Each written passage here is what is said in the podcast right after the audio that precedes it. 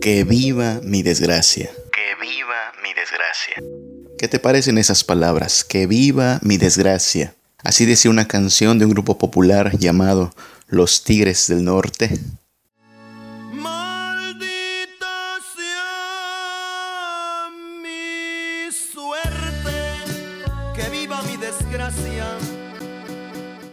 Quizá no son las palabras con las que esperamos comenzar el día, pero hay mucha gente que haría de esta frase el himno de su vida al verse tan afligidos por diversas pruebas, problemas y aflicciones. A lo mejor así piensan de la vida. Soy un desgraciado, nada me sale bien, todo es sufrir y sufrir.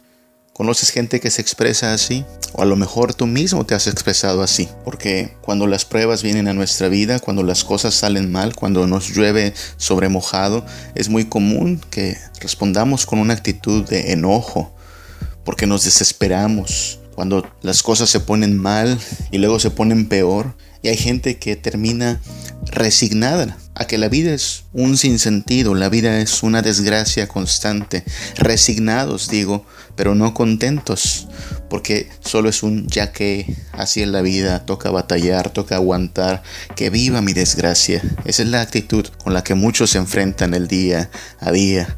Una vida que consiste solo en soportar, solo en aguantar, solo en resistir, sin esperanza, sin luz. La buena noticia es que la Biblia nos da una perspectiva muy diferente la vida. Si somos creyentes en Cristo, quien vino a salvarnos precisamente de la miseria, entonces hay buenas noticias. A pesar de que la vida puede estar llena de dificultades y a pesar de que ciertamente vienen desgracias, nosotros no tenemos por qué hacer de estas palabras el himno de nuestra vida. No, no somos desgraciados. Si tenemos a Cristo, tenemos motivos suficientes para estar contentos, para estar alegres. Ciertamente vienen las pruebas, pero estas no nos quitan la felicidad porque, como ya hemos dicho en un capítulo anterior, nuestra felicidad no depende de las circunstancias.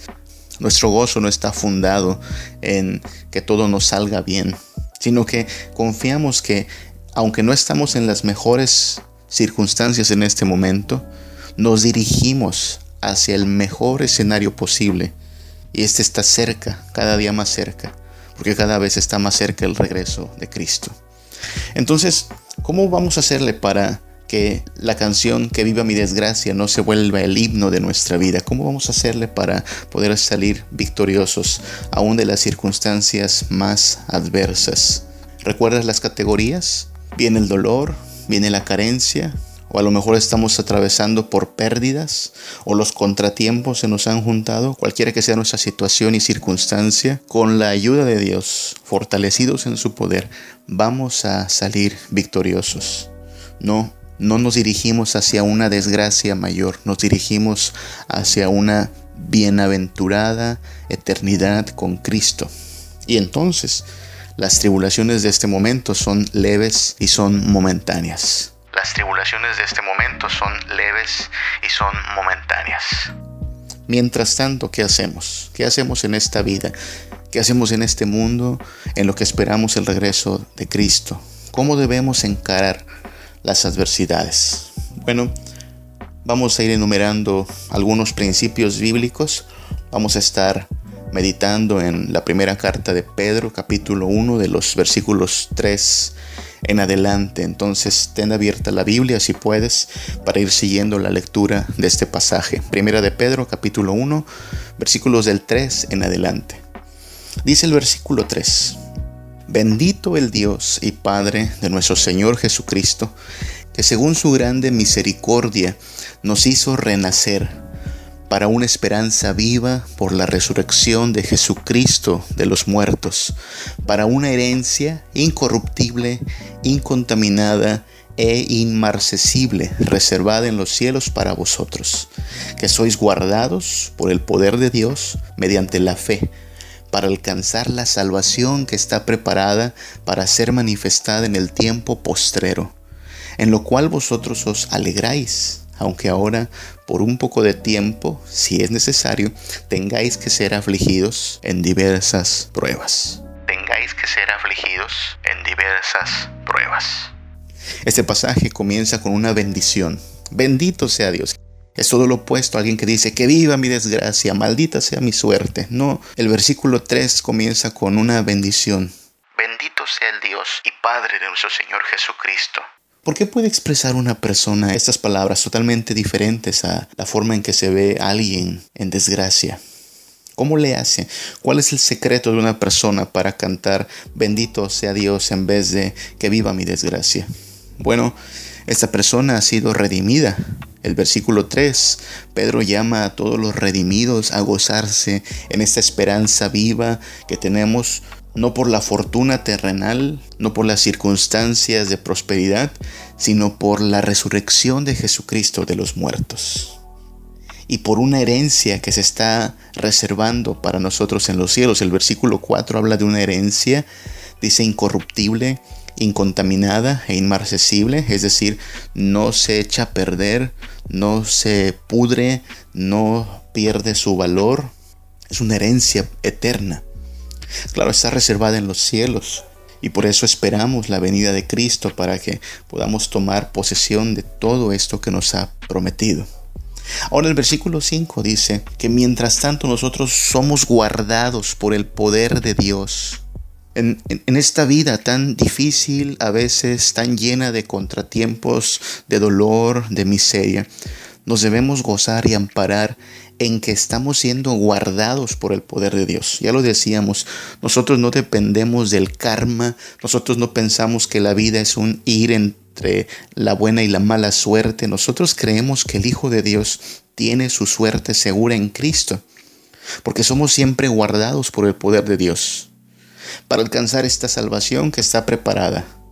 Y entonces llegamos al versículo 6. Me importa mucho este versículo, porque dice el versículo 6 que mientras tanto nosotros nos alegramos en esto, en saber que Cristo ha resucitado y en saber que Cristo tiene una herencia para cada uno de sus redimidos.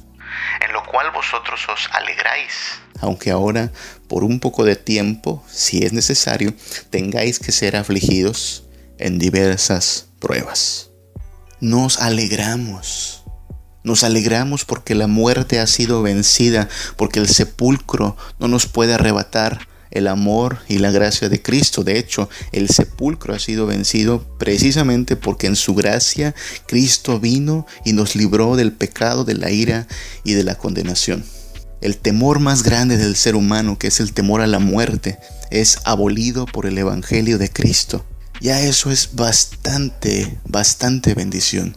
No hay motivo para tener temor a la muerte, porque Cristo la ha vencido, por eso podemos alegrarnos. Como dice el versículo 6, nos alegramos, nos gozamos, nos llenamos de gozo porque tenemos esperanza y consuelo y porque tenemos asegurada la resurrección. Aunque, y así termina el versículo 6 con un aunque, por ahora, por un poco de tiempo, si es necesario, tengáis que ser afligidos de diversas pruebas. Tengáis que ser afligidos de diversas pruebas. Esta es la situación. Pedro habla de todo lo bueno que tenemos en Cristo y nos asegura que se va a poner mejor, pero en el versículo 6 coloca sobre la mesa el tema de las pruebas y dice, aunque, y ese aunque es el que nos da a veces bastante lata, es como un pero, como una, como una pequeña aclaración, diciendo, bueno, en lo que llega el gozo perfecto, en lo que llega el momento de tomar posesión de la herencia de la cual te estoy hablando, vas a tener que ser afligido en diversas pruebas. Esta clase de pruebas que hemos categorizado en dolor, pérdida, contratiempo y carencia. Pruebas. Pruebas que no nos deben hacer pensar que la vida no tiene sentido, pruebas que no nos deben llevar a cantar que viva mi desgracia, sino pruebas que debemos esperar. Eso es lo primero que quiero compartirte respecto a las pruebas. ¿Qué hay que hacer con las pruebas? Primero que nada, espéralas. Espera las pruebas. Espera las pruebas porque van a venir. El versículo 6 de Primera de Pedro 1 dice que vamos a tener que ser afligidos en diversas pruebas. Hubo un hombre llamado Edward y apellidado Murphy. ¿Te suena ese apellido? Murphy. Es el mismo que formuló la famosa ley de Murphy. Él era un ingeniero aeroespacial en un trabajo en el que hay que ser muy cuidadoso, muy minucioso en todo lo que se hace porque las cosas no pueden repetirse.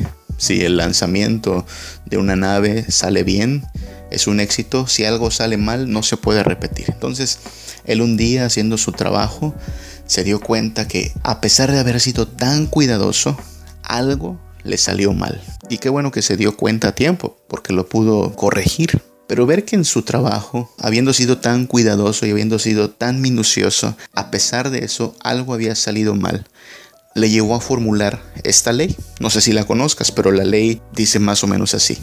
Si algo puede salir mal, va a salir mal. Si algo puede salir mal, va a salir mal. Hay gente que ha calificado esta ley como negativa, como pesimista, es como estar pensando que siempre algo malo va a pasar, es como pensar que algo va a salir mal y nos va a echar a perder los planes, nos va a echar a perder el trabajo. Entonces Murphy no ha sido un hombre muy eh, popular para las personas que piensan que eh, siempre nos va a salir bien algo, que si piensas positivo las cosas salen como tú quieres, que si haces tu mejor trabajo todo te va a salir bien. Para las personas que tienen este exceso de confianza en que las cosas pueden salir siempre de la mejor manera, Murphy no es alguien que les vaya a agradar. Él diría, si algo puede salir mal, va a salir mal.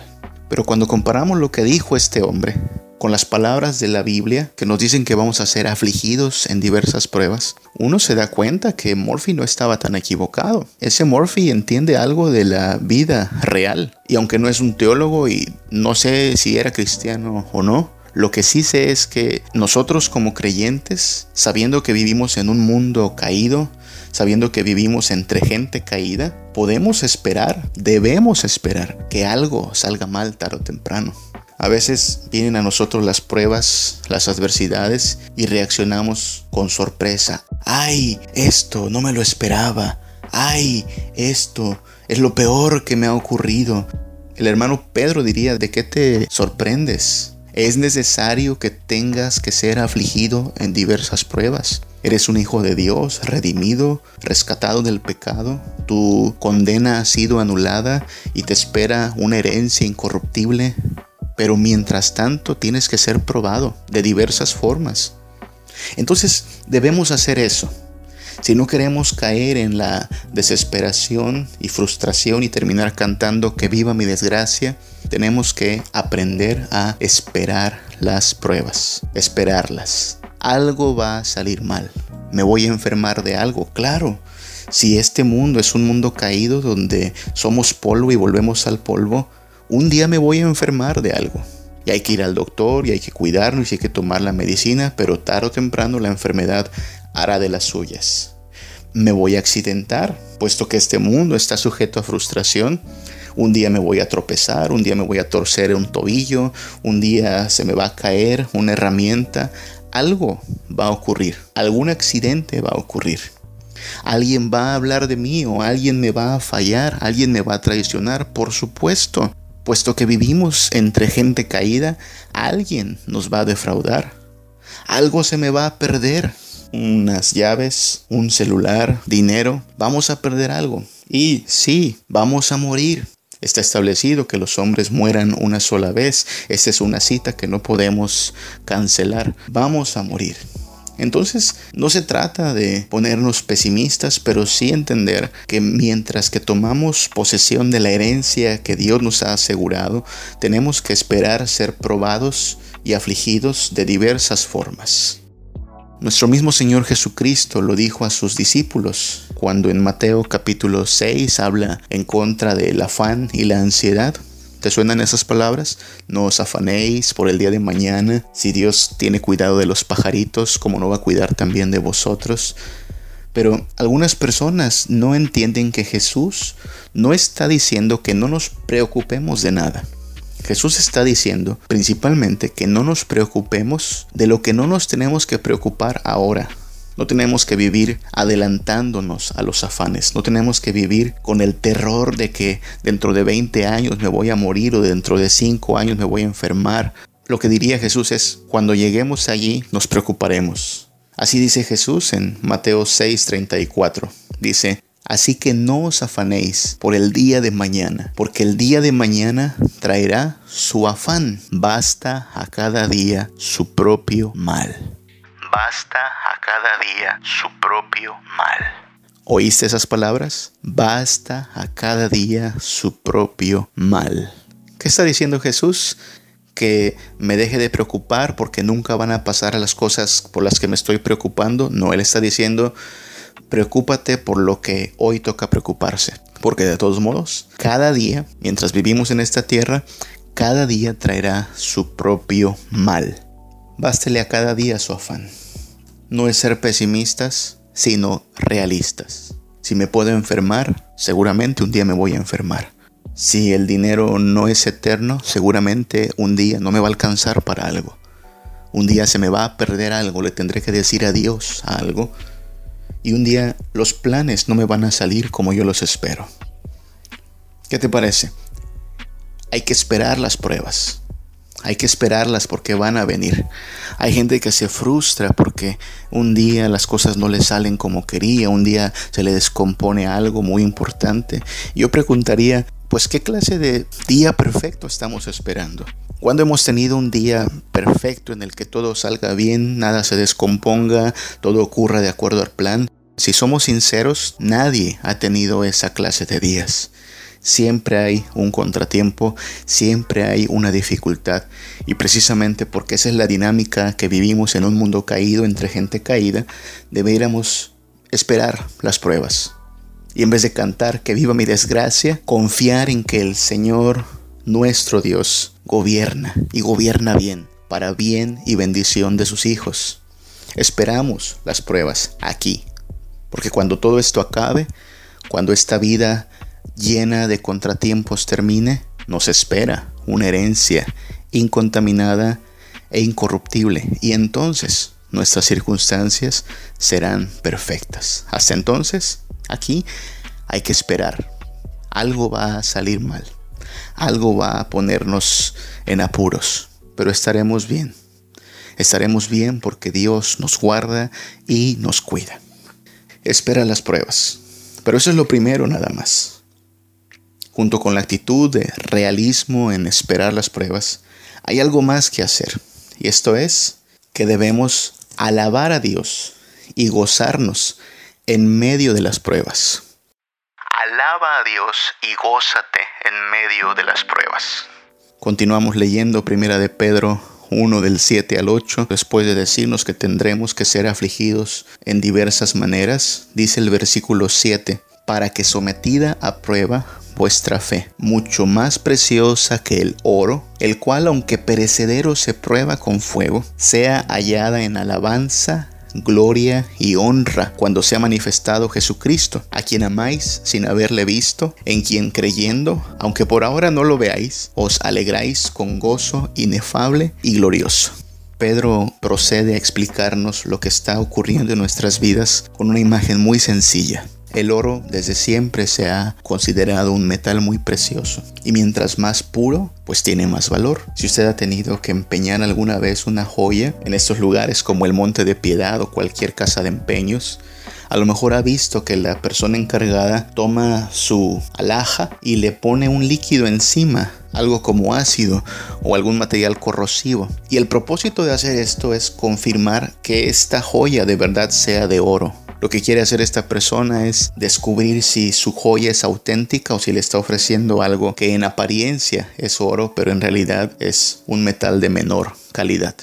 Eso hace cualquier joyero. Y lo que dice Pedro es que algo semejante está haciendo Dios con nuestra alabanza. Dios quiere que su pueblo le alabe. Cristo quiere que sus redimidos le rindan homenaje. Pero este homenaje, esta alabanza, debe ser auténtica, debe ser constante, tan auténtica y constante que aún en las peores dificultades su pueblo siga dando alabanza y verdadera adoración. Lo que dice Pedro es, mira, el oro se tiene que poner a prueba a ver si es auténtico. Y en el pasado no le echaban ácido o un material corrosivo, sino que lo pasaban por fuego para limpiarlo de impurezas, para limpiarlo de cualquier imperfección. Y precisamente lo que está haciendo Dios cuando nos hace atravesar por pruebas, cuando permite que las dificultades vengan a nuestra vida, nos está pasando por el fuego para poner a prueba nuestro carácter para poner a prueba nuestra adoración. Es una adoración genuina, es verdadera. ¿Cómo es nuestra adoración? Una cosa es un domingo sentados en unas bancas del templo cantar cosas como que confiamos en el Señor, como que queremos ser quebrantados para que Él crezca, como que seguiremos a Cristo hasta la muerte. Esas cosas las podemos cantar un día domingo. Pero la pregunta es si cuando venga el dolor, cuando venga la carencia, la pérdida, seguiremos alabando así a nuestro Dios. Porque precisamente es en esos momentos de adversidad donde nuestra adoración tiene que ser genuina. No vamos a cantar el domingo, eh, te alabo Señor, eres todo para mí. Y cuando nos enfermamos, entonces sí cantamos que viva mi desgracia. No vamos a cantar el domingo que vivimos por Cristo y que morimos por Cristo, pero cuando algo nos sale mal, entonces sí, maldita sea mi suerte. No, nuestra adoración tiene que ser genuina y real, tengamos abundancia o tengamos escasez, estemos en salud o estemos en enfermedad. Nuestra adoración debe ser continua y real. Nuestro Señor espera que aún en el escenario de la pérdida, del dolor, de la angustia, su pueblo siga alabándole. ¿Te acuerdas de Job? Aquel hombre que en un solo día recibió noticias malas y noticias peores, a quien una especie de sicario le quitó todas sus posesiones y le cayó un rayo a su casa y se murieron sus animales y vinieron unos asesinos y mataron a sus hijos. ¿Cómo respondió Job ese día? Luego de que cuatro hombres le han dado noticias malas y peores y catastróficas. Dice Job capítulo 1 versículo 20. Entonces Job se levantó y rasgó su manto y rasuró su cabeza y se postró en tierra y adoró. Adoró. El peor día de su vida, Job adoró a Dios. Eso es bastante admirable. Tenemos aquí un hombre que está enfrentando el momento más triste de su vida quizá. Y lo está confirmando porque está poniéndose en actitud de luto, porque rasgar el manto y raparse la cabeza en aquella época era señal de luto. Él no está escondiendo su malestar, él no está escondiendo su aflicción, él está diciendo estoy de luto. Pero así como él acepta su luto, él adora al Señor. Algo semejante tenemos que hacer los cristianos. No se trata de negar la realidad. Nosotros le podemos poner nombre a nuestra adversidad y podemos decir estoy triste, estoy de luto, estoy frustrado, me siento mal, estoy confundido. Pero así como aceptamos el mal y lo reconocemos con sinceridad, estamos llamados a adorar. Alguien podría pensar que solo puedes adorar en los escenarios favorables. Y hay gente que incluso dice algo como, hoy no estoy para eso, hoy no estoy para cantar, hoy no estoy para ir al templo, hoy no estoy para orar. No, es que aún en los peores escenarios estamos llamados a adorar a Dios, estamos llamados a gozarnos en Cristo. ¿Estás atravesando dolor? Adora a pesar de tu dolor. ¿Las cosas no te han salido bien? Adora a pesar del contratiempo. ¿Te tocó perder o no te alcanzó para algo? Que ese no sea el motivo para que dejes de adorar a tu Rey y a tu Redentor. Nosotros estamos llamados a gozarnos y a adorar aún en las pruebas. Necesitamos gozarnos más que quejarnos. Necesitamos gozarnos más que quejarnos. Si algo es fácil para los seres humanos es quejarnos. Nos quejamos de lo que se deje, del calor, del clima, de la lluvia, del dolor, del gobierno, de la economía, cualquier motivo es bueno para quejarnos. Y al mismo tiempo, lo que va pasando es que nuestro umbral del dolor, es decir, nuestro aguante, se va haciendo cada vez más pequeño, cada vez nos volvemos más sensibles como humanos.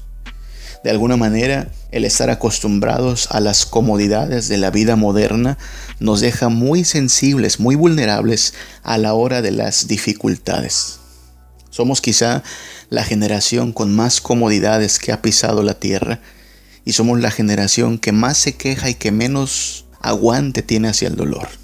Mire, nuestros abuelos acarreaban agua en cubetas caminando largas distancias.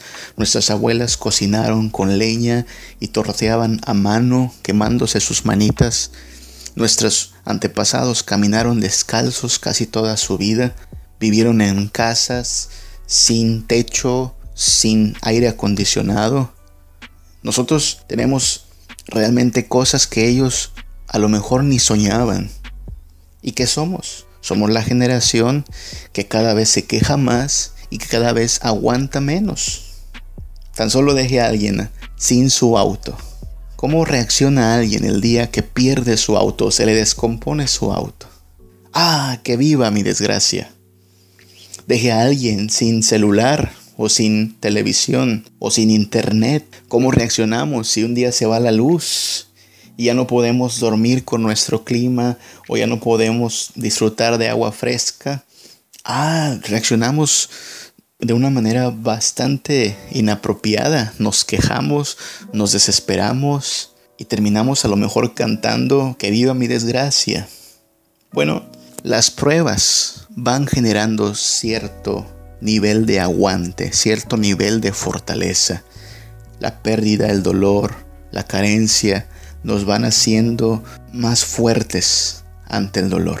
Y eso es bueno, porque entonces cuando venga la siguiente adversidad estaremos más listos para enfrentarlo, no solo porque ya lo vivimos, sino porque además el mismo Dios que nos ayudó en la prueba pasada nos ayudará en la que viene. Y entonces podremos confirmar, podremos constatar que es Dios quien nos ayuda a que a pesar de que las pruebas vienen a nuestras vidas, estas no sean motivo para que dejemos de alabarle y gozarnos, reconociendo que Él es quien nos guarda y nos cuida.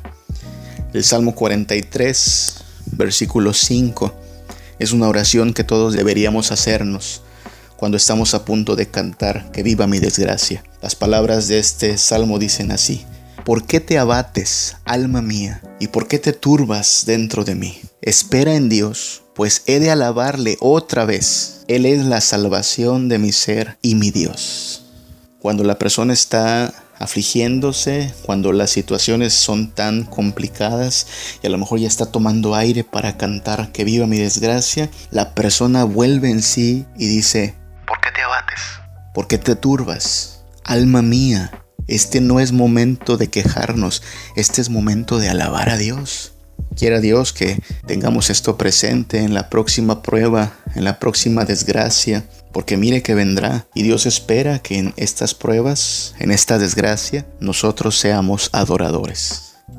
Espere las pruebas, porque van a venir. Sé un adorador en medio de ellas. En tercer lugar hay que establecer un principio más y es que debemos fortalecer nuestra fe en medio de las pruebas. Fortalece tu fe en medio de las pruebas. Ya Pedro nos dijo que nosotros somos bienaventurados, ya nos dijo que nuestra herencia está segura, que por ahora tenemos que soportar diversas pruebas, ya nos dijo que tenemos que dar una alabanza genuina y ahora Primera de Pedro 1.9 nos dice así, obteniendo el fin de vuestra fe, que es la salvación de vuestras almas. El fin de nuestra fe es la salvación de nuestras almas.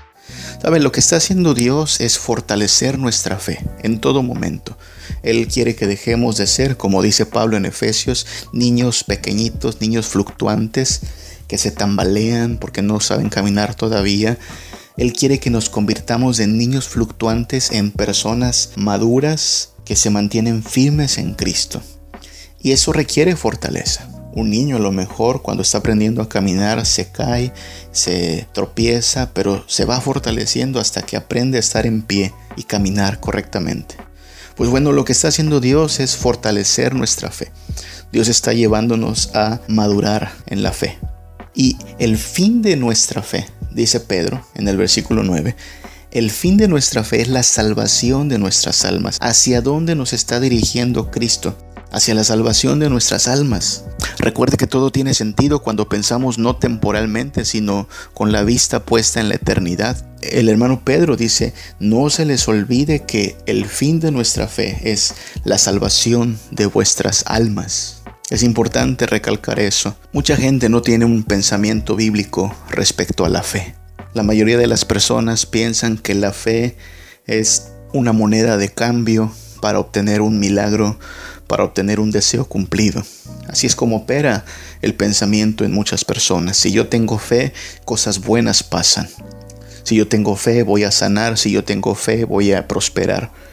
Y le debemos este mal pues a muchos falsos maestros, muchos falsos profetas que precisamente le han venido diciendo a las personas que con su fe las cosas van a salir siempre bien. Si tú tienes fe no te vas a enfermar. Si tú tienes fe vas a tener un negocio próspero. Si tú tienes fe nada malo te va a pasar. Y esto es cruel, ¿sabe? Porque la fe, según la Biblia, no nos asegura que no nos vamos a enfermar. La fe no nos asegura que no nos vamos a tropezar. Una persona con fe puede atravesar dificultades y es normal porque estamos en un mundo caído, entre gente caída, esperando la redención total. Mientras tanto tenemos que ser afligidos en diversas pruebas. Y yo le digo que es cruel pensar así, porque entonces cuando un hijo de Dios termina en un hospital porque le diagnosticaron cáncer, cuando un hijo de Dios termina en el funeral de su hija, cuando un hijo de Dios termina en bancarrota porque el negocio no le salió, uno de estos falsos maestros, ¿qué le va a decir? ¿Sabe qué le va a decir? Te faltó fe. Ah, es que no tuviste fe suficiente, no oraste con fe, no ofrendaste con fe. Y por eso me caen tan mal estos predicadores de la falsa fe, porque nos pintan un cuadro totalmente diferente al de la Biblia. El mismo Pedro lo está diciendo aquí. El fin de nuestra fe es la salvación de nuestra alma, no la sanidad, no la prosperidad, no los sueños cumplidos. Vamos a enfermar, vamos a tener pérdidas, y muchos sueños no se van a cumplir. Pero lo que está haciendo Dios es fortalecernos de manera que vayamos hacia el fin, hasta la meta. Y esto no se logra más que perseverando, más que fortaleciéndonos. Y eso están haciendo las pruebas en nosotros, fortaleciendo nuestra fe, llevándonos a confiar cada vez más en Cristo, llevándonos a depender más de Él. Nosotros no dependemos de que Dios haga lo que nosotros deseamos. Nosotros no nos vamos a gozar solo cuando nuestros planes se cumplen. No nos vamos a llenar de alegría solo cuando tenemos más dinero. No, nosotros vamos a confiar en que sea cual sea nuestra circunstancia, el Señor es fiel, el Señor es bueno y nosotros podemos confiar en Él. Esa es una fe fortalecida. La clase de fe que se alegra cuando Dios responde con un sí, pero también la clase de fe que acepta el no de Dios y se goza en Él. La clase de fe que puede alabar a Dios corriendo y caminando, pero también que puede alabar a Dios en una silla de ruedas. Porque esta fe no se centra en lo temporal, sino en lo eterno, la salvación de nuestras almas. Que no le digan, que no le cuenten, que la fe le garantiza que lo que usted teme no ocurrirá. Que no le digan que la fe le garantiza prosperidad y sanidad. La fe consiste en confiar que pase lo que pase, Dios está al control, nosotros estamos bien y Él cumplirá sus promesas. Hay que esperar las pruebas, hay que adorar en medio de las pruebas y fortalezca su fe en medio de las adversidades. Ya cerrando con el pasaje que estamos estudiando, Pedro dice estas palabras en Primera de Pedro capítulo 1 versículo 3 al 16. Dice, Por tanto, ceñid los lomos de vuestro entendimiento, sed sobrios y esperad por completo en la gracia que se os traerá cuando Jesucristo sea manifestado. Como hijos obedientes, no os conforméis a los deseos que antes teníais estando en vuestra ignorancia, sino como aquel que os llamó es santo. Sed también vosotros santos en toda vuestra manera de vivir. Porque escrito está, sed santos porque yo soy santo. Sed santos porque yo soy santo. ¿Qué tenemos que hacer? Bueno, aparte de esperar las pruebas y adorar en medio de la prueba y fortalecer nuestra fe en las adversidades, Dios espera que tú te santifiques en medio de las pruebas. Santifícate en medio de las pruebas. La santificación es este proceso de limpieza continua para que la vieja naturaleza sea dejada en el pasado y ahora nos apropiemos de lo que la Biblia llama el nuevo hombre ser hechos semejantes a Cristo. La santificación comienza en el momento en que el Evangelio opera en nosotros por el poder de Cristo y continúa el resto de nuestras vidas. Hasta el último día el Señor se va a dedicar a santificarnos. Dios nos santifica de muchas maneras y una de ellas es permitir que atravesemos diversas aflicciones. Ahora nosotros no estamos en la condición de cuestionar por qué Dios hace las cosas de una o de otra manera. A todos nos gustaría mejor aprender en la salud y no a través de la enfermedad. A todos nos gustaría mejor aprender en la prosperidad y no en la escasez. Pero debemos dejar a Dios ser Dios y nosotros entender que su voluntad es perfecta para nuestras vidas. Y lo que estamos llamados a hacer es a santificarnos en todo momento entender que Dios está moldeándonos, puliéndonos, transformándonos y que el momento en el cual llega la aflicción no queda en pausa el proceso de santificación. Hay gente que piensa así, ¿sabe?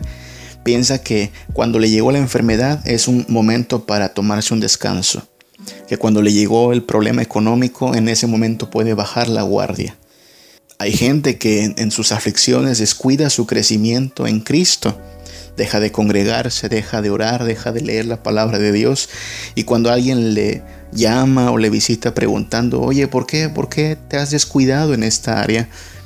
La respuesta a veces es, es que tengo muchos problemas ahora. Es que ahora no me está yendo bien.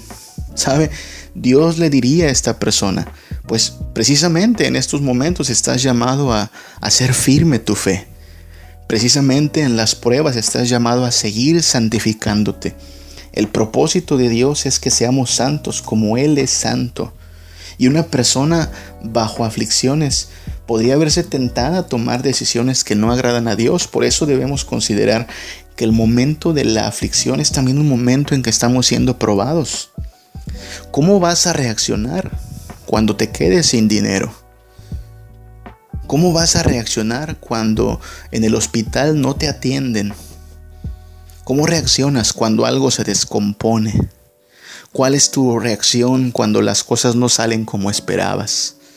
¿Cuál es tu respuesta cuando las personas te traicionan o te decepcionan? Porque así como las pruebas nos duelen, así como las pruebas nos frustran, asimismo en las pruebas nosotros reaccionamos de manera pecaminosa. Los peores pecados han sido cometidos también en las peores circunstancias. Se equivoca quien piensa que los peores pecados se cometen cuando no hay nada que hacer, cuando no hay nada de qué preocuparse. No, en las mayores aflicciones, en las pruebas más difíciles, también somos tentados de diversas formas. Quizá el que se queda sin dinero, el que se queda en bancarrota, ese será el momento en que se verá tentado a robar o a cometer un fraude. Quizá la persona en el hospital, al ver que su enfermedad no cede, en ese momento se verá tentada a acudir a la brujería en vez de permanecer firme en su fe en Cristo.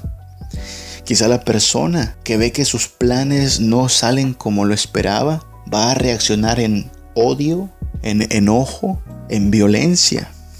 Hay personas que al verse traicionadas reaccionan en violencia e incluso cometen un asesinato. ¿Te das cuenta? ¿Cómo vas a reaccionar cuando las cosas salgan mal? ¿Cómo vamos a reaccionar cuando se nos descomponga algo, cuando se nos frustre un plan, no solo vamos a sufrir, no solo vamos a llorar, es también real que podemos pecar. Y precisamente por eso el momento de la prueba es un momento para buscar nuestra santificación. ¿Cuánta gente conoces que después de reaccionar de una manera inapropiada dice cosas como, sabes, discúlpame, es que no estoy teniendo un buen día? ¿Ves lo que está haciendo? Está diciendo, como no estoy en las mejores circunstancias, como me está yendo mal, tengo derecho a portarme mal. Como estoy sufriendo, como las cosas me salen mal, tengo derecho a reaccionar así, tengo derecho a hablar así. Puedo golpear, puedo vociferar porque no estoy teniendo un buen día. Y esto no es más que una excusa, porque uno entiende que hay dificultades, uno entiende que hay adversidades, pero eso no significa que la adversidad nos da derecho a bajar la guardia. Sabes, las circunstancias adversas son como una especie de, de prensa que nos exprime. Lo que hacen es exprimir de alguna manera nuestro corazón y salen cosas que hayan estado siempre, pero que como nos iba bien, nos aguantamos, o disimulamos, pero el momento en que algo sale como no queremos, el momento en que nuestros planes se frustran, entonces sale el carácter verdadero, el impulso de la violencia, las malas decisiones. Por eso, las pruebas son también el escenario ideal para la santificación. Dios quiere santificarnos. Si te preguntas qué quiere hacer Dios esta semana, Dios te quiere santificar. Si alguien está preocupado por cuál es el propósito de Dios en todo lo que está ocurriendo en nuestra vida, tanto problema, tanta carencia, tanta adversidad, bueno, Dios quiere santificar a su pueblo, porque Él es santo y nos llama a ser santos como Él. Y necesitamos crecer en santidad porque esta es la evidencia de que somos hijos de Dios. Entonces, cuando vengan las pruebas a nuestra vida, cuando las cosas salen mal, no es momento para apartarnos del Señor, no es momento para tomarnos un break, es momento para tomarnos muy en serio nuestro llamado a ser santos. Y, fortalecidos en Cristo, tomados de sus promesas, descansando en su gracia, es posible correr esta carrera, es seguro pelear esta batalla. El Señor nos ha hecho más que vencedores y por eso mismo aunque tengamos que ser afligidos de diversas pruebas, obtendremos el fin de nuestra fe, que es la salvación de nuestras almas. Yo no sé qué pruebas estés enfrentando en este momento. A lo mejor no es solo una, sino dos o tres. A lo mejor nos está lloviendo sobre mojado. Pero lo que sí sé es que Dios es bueno y nos ha dado en su gracia y por su Hijo Jesucristo toda la esperanza, todo el consuelo y toda la fortaleza que necesitamos para que nuestra vida esté segura en Él, para que nuestra alabanza no deje de fluir hacia nuestro Señor y para que podamos avanzar cada día confiando en que Él es bueno. No te desesperes, no pierdas la esperanza, que no decaiga tu ánimo. Prepárate para las pruebas, van a venir. Cada día traerá su propio mal y fortalécete en el Señor. Confía en que su voluntad es perfecta. Busca tu santificación. En medio de la pérdida, en medio de la angustia, en medio de la carencia, busca ser santo y agradable a nuestro Dios. Y alaba, alaba a Dios, gózate en las pruebas, canta, adora, confía.